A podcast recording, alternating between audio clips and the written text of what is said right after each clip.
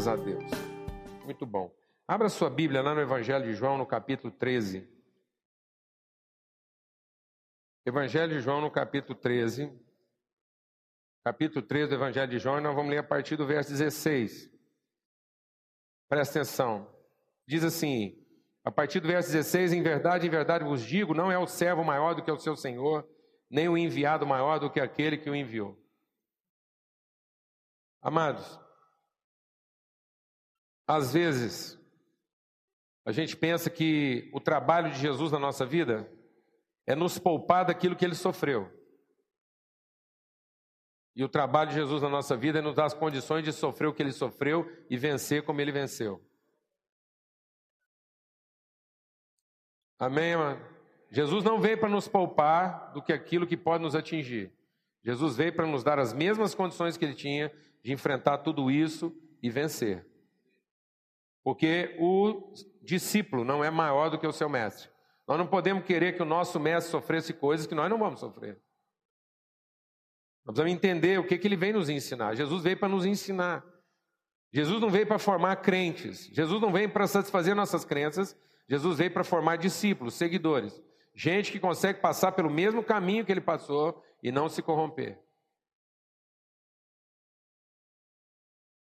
E saibam essas coisas, vocês, ao saberem dessas coisas, serão bem-aventurados se as praticarem. Não falo de todos vós, né?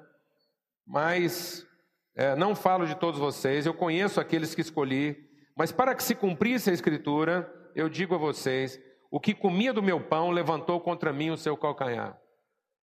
O que estava comigo na mesa, aquele que participou comigo das coisas, é quem me traiu, quem levantou contra mim o seu calcanhar. E desde já eu estou dizendo isso, antes que aconteça, para que quando acontecer vocês creiam quem eu sou. Em verdade eu te digo: quem receber aquele que eu enviar, a mim me recebe. Quem me recebe a mim, recebe aquele que me enviou. Tendo Jesus dito isso, ele, ele se conturbou no espírito e declarou: Em verdade vos digo que um de vocês há de me trair. Então, de novo, Jesus está nos ensinando uma coisa importante. Vamos assim entender esse cenário para poder entender o que, que ele vai ensinar. Jesus está dizendo: ninguém aqui vai ser poupado. Eu vim aqui para ensinar vocês e não pensem em vocês que são melhores do que eu. Às vezes, amado, nós estamos lamentando algumas coisas que nós estamos sofrendo. Nós estamos lamentando. Eu, eu converso com pessoas a semana toda, às vezes os empresários, as pessoas, chefes de família chegam para mim e digam: Ah, estou passando por tal e tal situação. E eu, a primeira pergunta que eu quero fazer para ele é: E aí, você está vindo aqui porque está pensando em desistir ou porque você quer encontrar formas de atravessar isso e vencer? Você veio aqui para fechar a conta ou para abrir a conta? E é o que Jesus está dizendo. E ele disse: Olha, e fica preparado para uma coisa: que aquele que me recebe, recebe quem me enviou. Não tem como eu querer Jesus, deixa Deus ministrar o seu coração. Não tem como eu querer desfrutar de Jesus, e as pessoas pensam que Jesus é algo para ser desfrutado. Não, amado. Jesus é a revelação daquilo que é o propósito de Deus para a vida de todo homem. Jesus é a revelação daquilo que é o propósito de Deus para a vida de todo homem que crê nele. De modo que deixa Deus ministrar algo forte aqui no seu coração esta manhã. Nem todo filho de homem é filho de Deus. Mas todo filho de Deus é filho de homem.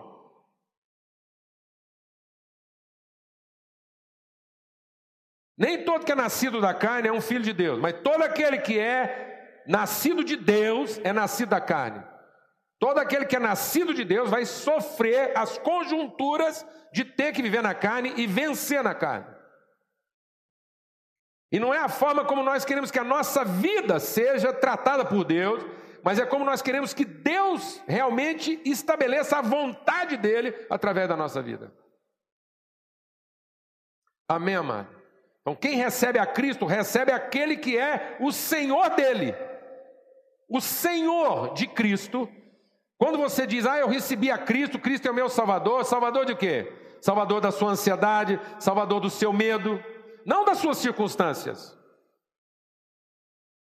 Salvador da sua corrupção, para que Deus seja Senhor. O mesmo Senhor dele é o Senhor nosso. E o Senhor dele não o poupou, mas o Senhor dele o sustentou e vai sustentar a nós. E já que nós entendemos isso, ele diz então: então presta atenção numa coisa. É no meio da mais íntima relação e comunhão que as traições acontecem. A traição não é de alguém de fora. A traição, para ser traição, tem que ser de alguém de dentro. Eu não sofro a traição de alguém que, que notadamente é meu inimigo. Eu só sofro a traição de alguém que disfarçadamente quer fazer eu pensar que ele é meu amigo. Amém, meus irmãos? E por isso que o que mata, o que fere, o que destrói vida, vigor, disposição na nossa vida, é exatamente esse aspecto que a traição está à mesa. A traição está na mesa. Pergunta para qualquer mulher aqui nesse ambiente aqui. O que, que ela preferia, se ela tivesse que escolher, entre tomar um tiro no meio da testa pela mão de um bandido que ela nunca viu, ou ser traída pelo homem que ela ama? Pergunta o que, que ela prefere.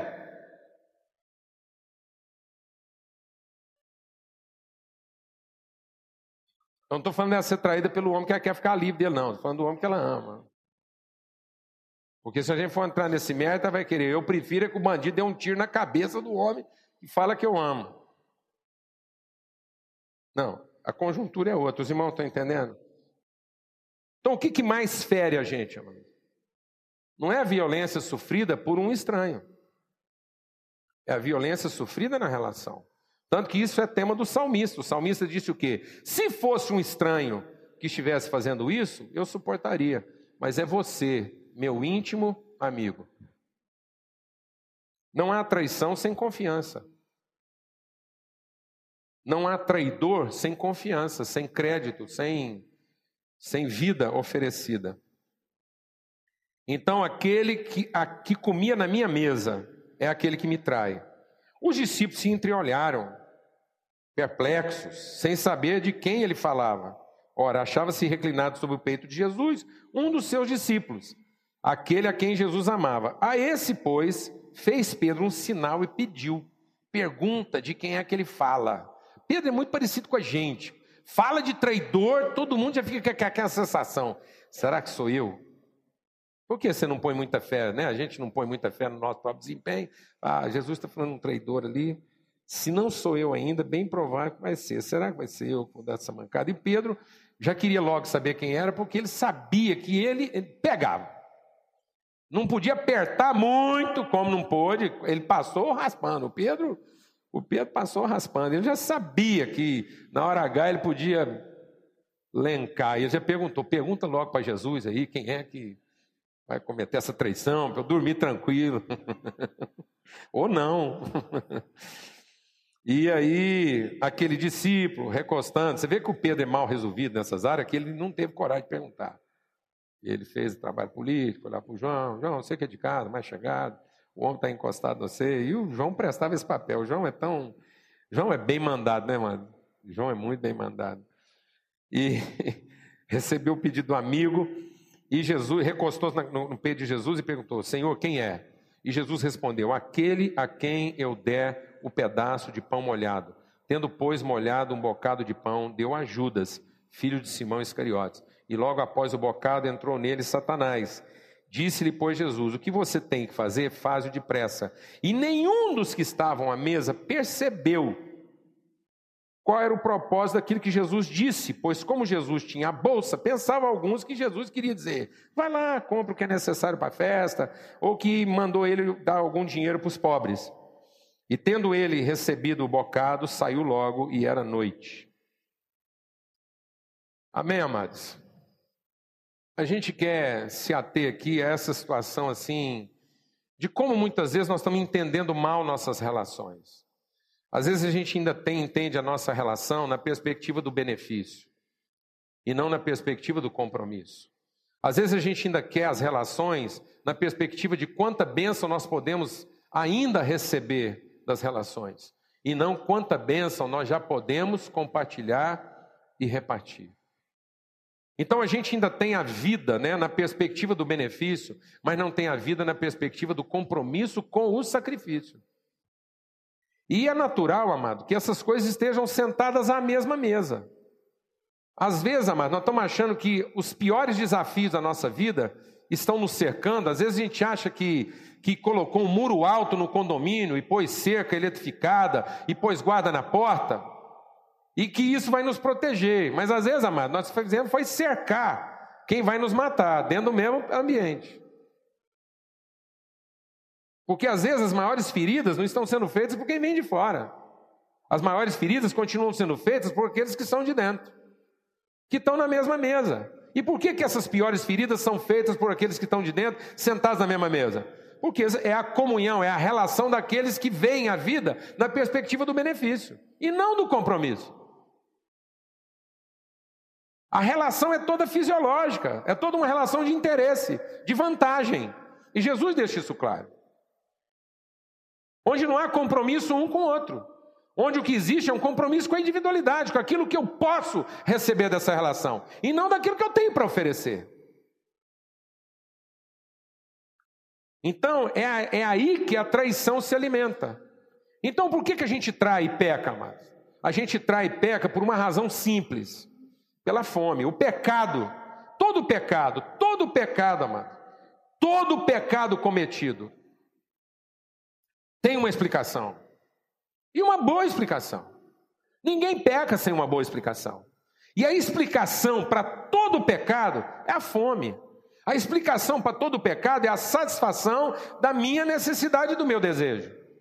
Do que, que o pecado se alimenta? O pecado se alimenta da forma como nós transformamos desejos e apetites em necessidades básicas e elementares. Então a relação, o respeito pela relação, deixa de ser a minha necessidade mais fundamental e básica, e a satisfação do meu desejo passa a ser minha necessidade mais elementar. Então, em vez de eu sacrificar a satisfação do meu desejo no benefício da relação, que é o meu verdadeiro alimento, eu sacrifico a relação na satisfação do meu desejo, que é o meu verdadeiro alimento.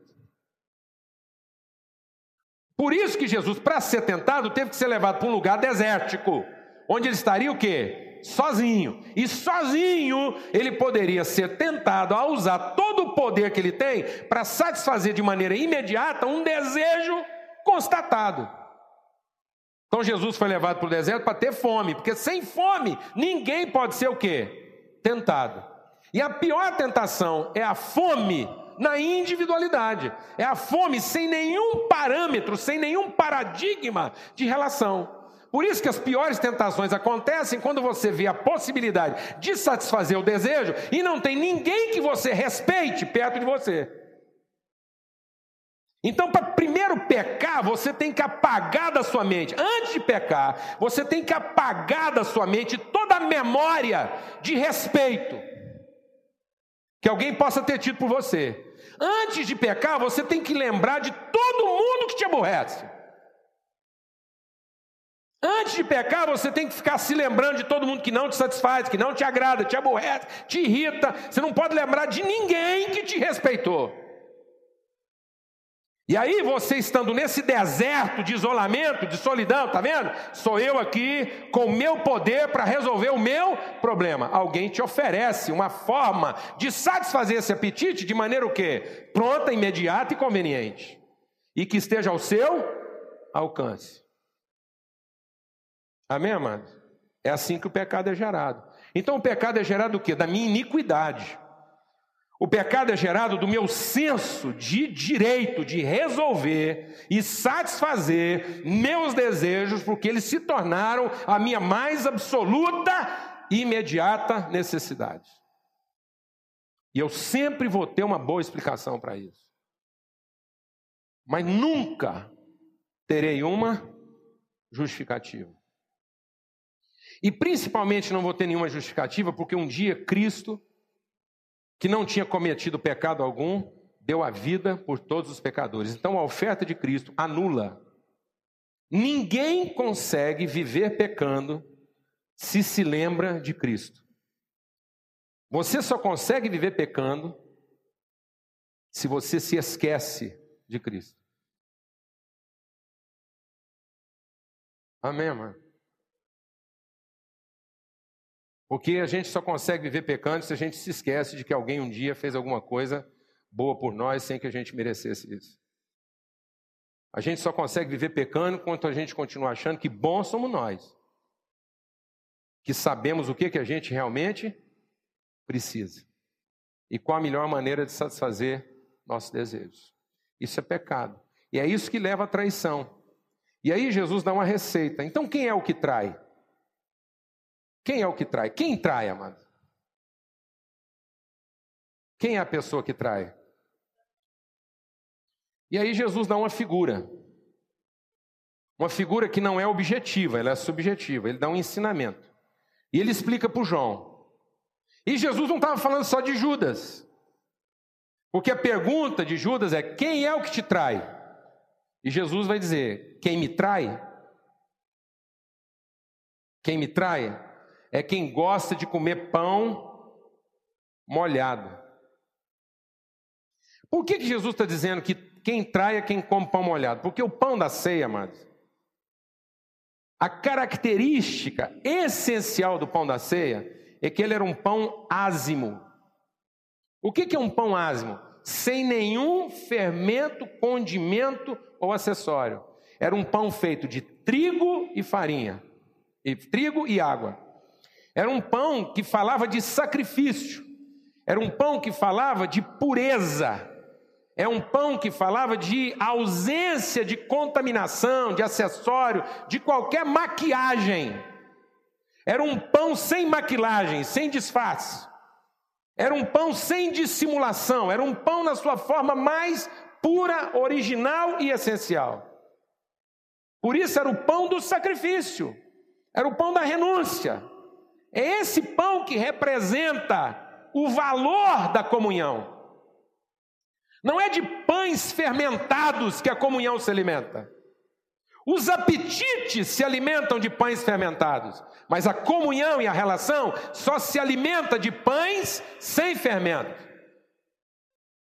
Os apetites se alimentam de pessoas maquiladas, mas as relações se alimentam de pessoas originais.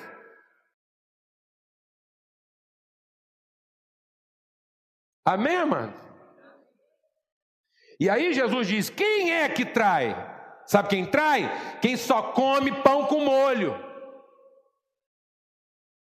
Quem só gosta de comer pão com molho é que trai, porque não aguenta a dureza de comer um pão sem fermento. Quem trai é quem impõe aos outros o ônus do condimento. Quem trai é quem impõe aos outros o ônus da mudança da satisfação dos seus caprichos e desejos, e não se submete a uma relação na sua condição mais original. Por que, que a gente trai? Não é porque faltou pão, a gente só trai porque faltou molho.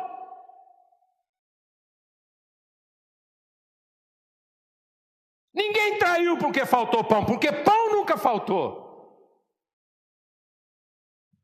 Ninguém traiu porque a necessidade não foi satisfeita, traiu porque o desejo não foi satisfeito. O capricho, a imposição, o vício de comportamento, é por isso que a gente trai, porque traidores só comem pão com molho. E é por isso que tem tanta gente sofrendo.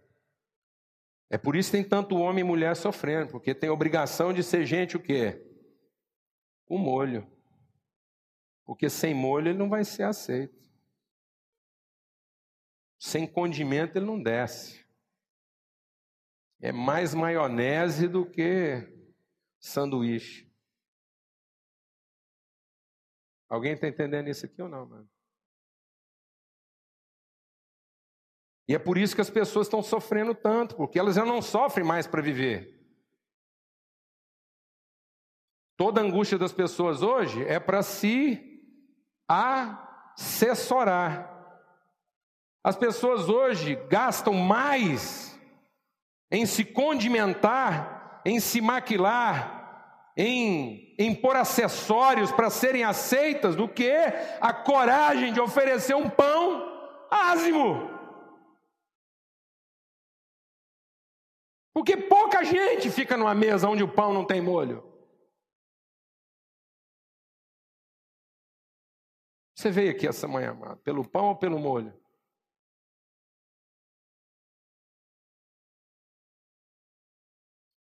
Pessoas que traem, traem por causa do molho. Ameaçam. Se não tiver molho, eu não volto. E são gente da mesa.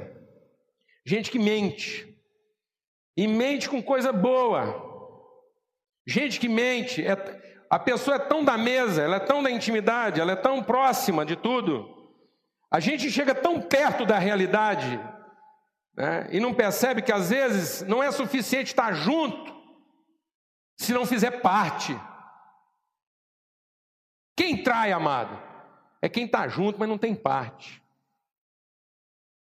E está junto do quê? Das atividades, das obrigações, da agenda, da rotina. Você acha que cumprir a agenda, cumprir a rotina, quer dizer alguma coisa?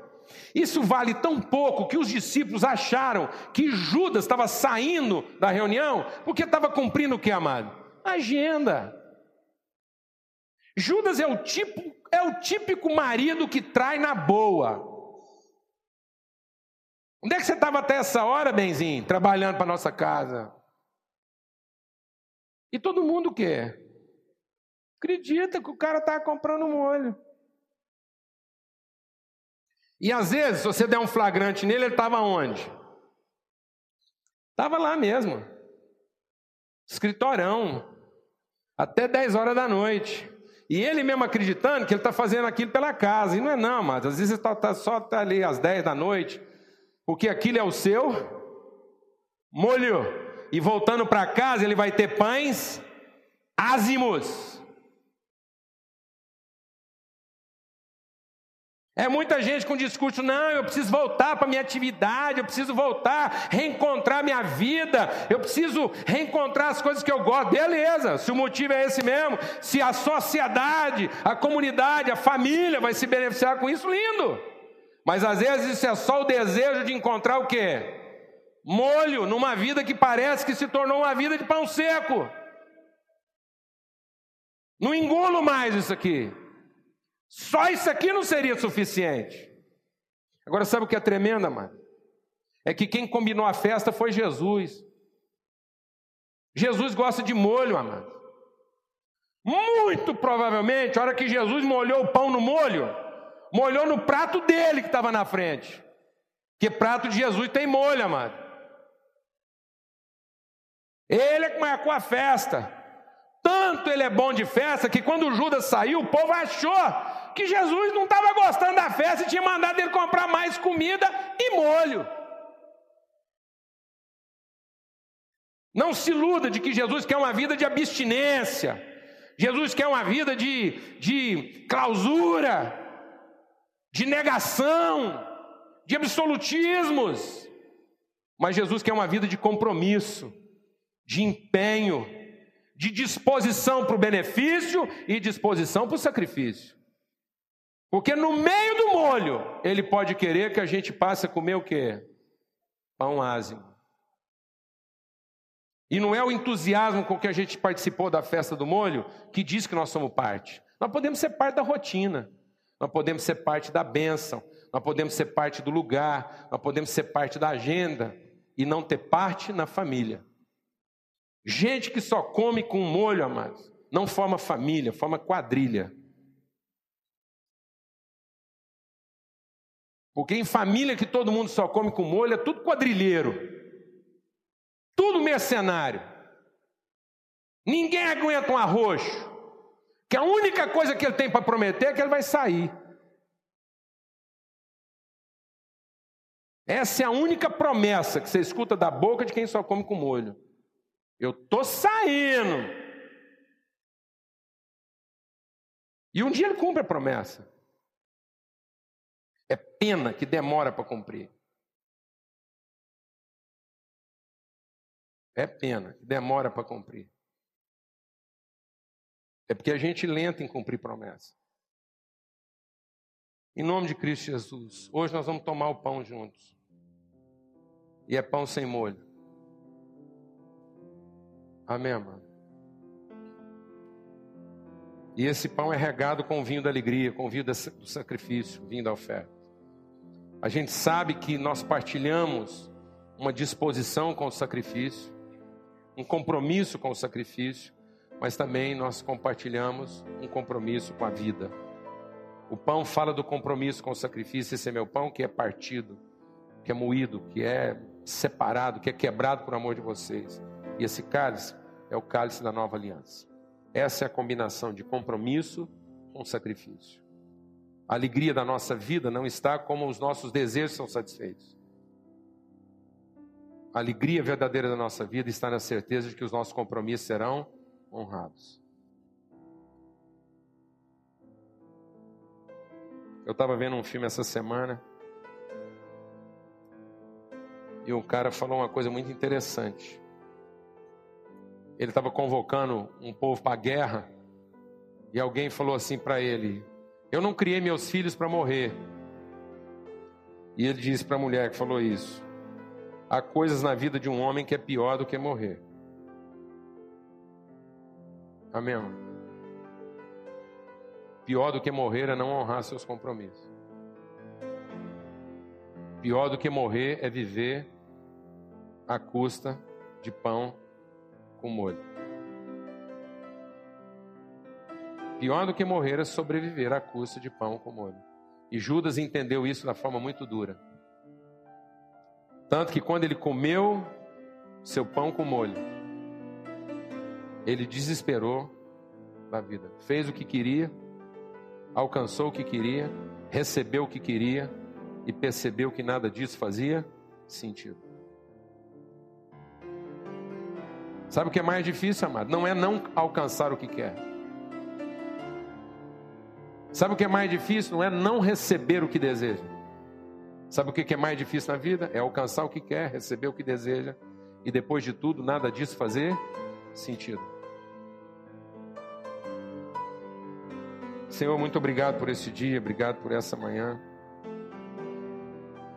Nós não estamos aqui para fazer o que a gente quer e nem para obrigar as pessoas a nos darem o que nós queremos. É muito bom a festa que o Senhor preparou. Aliás, a gente fica admirado de ver quanto molho. A vida é uma vida com muito molho, Senhor.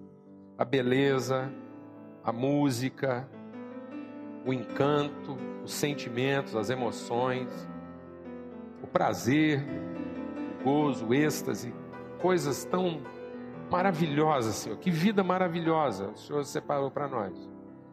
Cores, tons, lugares, nuances, distinções, pessoas belas de todas as formas. De todas as formas, beleza de todas as formas. Ó Deus, muito obrigado, porque o Senhor enriqueceu nossa vida de forma tão bendita. Mas obrigado, porque o Senhor também nos fez ver que não é aí que a vida reside.